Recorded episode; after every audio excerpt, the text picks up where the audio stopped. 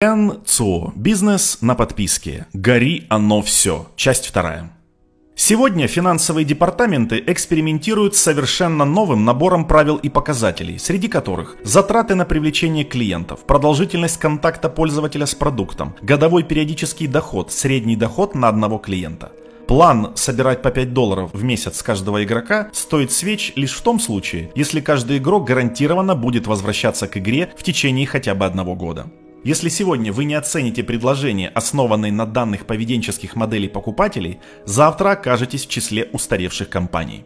Но что делать с теми, кто забывает про игру через пару месяцев? Как их учитывать в бизнес-плане? Сегодня финансисты все чаще распределяют операционную нагрузку по всей компании. Аналитика, ценообразование, каналы поставки. Поэтому не совсем понятно, как именно Netflix списывает расходы в 8 миллиардов долларов на сериалы, которых по сути не продает. Очевидно, их финансовый департамент умеет что-то, чего не умеем мы. А что по поводу директора по IT и группы системных администраторов? Что с их работой? На протяжении последних 20 лет основными критериями эффективности производства считались размер основных средств и размер складских запасов. Основными же задачами были снижение количества задействованного оборудования, сокращение цепочки поставок, скорость, способ и стоимость доставки готового продукта из точки А в точку Б, снижение общего объема издержек на единицу произведенной продукции и источники возможных дополнительных конкурентных преимуществ. Вопрос. И как управлять всеми этими процессами одновременно? Ответ. Все старались внедрить в компаниях модные и причудливые ERP – единые системы управления предприятием, а всему головой оставались стандартизация и отчетность. Если у компании было немного лишних денег на то, чтобы попробовать нечто новенькое, прекрасно. Но большинство системных администраторов предпочитали проводить время в серверных, занимаясь привычной рутиной.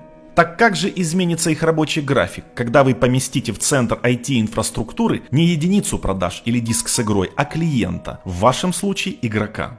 Аналитики Гартнер пишут, что фокус IT сегодня смещается с отчетности на инновации. Что это значит? Менеджеры по продажам и маркетологи приходят в IT-отдел и спрашивают, как нам запустить новый сервис и обновление.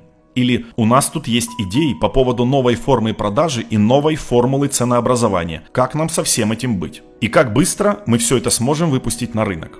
А тем временем в дверь уже ломится бухгалтер и кричит. «Мне недостаточно той системы бухучета, которую вы мне установили. У нас теперь совершенно другие показатели и расчеты. Помогите!» И что теперь IT-отделу со всем этим делать?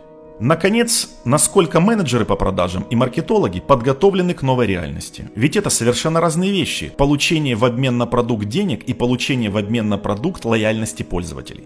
Как пишет Энн Джанзер в своей книге «Маркетинговые стратегии экономики подписки и привлечения пользователей в условиях турбулентного рынка», маркетинг больше не сводится к показателям продаж. Для того, чтобы пользователи покупали и продляли подписки, товар должен обладать реальной ценностью и помогать пользователям справляться с проблемами. В случае с космобластерами это утверждение означает, что компания должна выпустить отличную игру, которая будет постоянно обновляться и улучшаться, а часть своего рекламного бюджета перенаправить с наружной рекламы на участие в конвентах и найм большего числа программистов и разработчиков. По крайней мере, я надеюсь, что вы именно так и сделали бы. Потому что старые отделы продаж сталкиваются сегодня с новым типом проблем. Потенциальные клиенты заранее находят достаточно много самой разной информации о компании, но в итоге только запутываются в ней и не могут внятно сформулировать запрос. Так как же с ними общаться? С чего начинать разговор? Как выстраивать продажу, зная, что клиент будет хранить ваши контактные данные в течение определенного времени в обозримом будущем?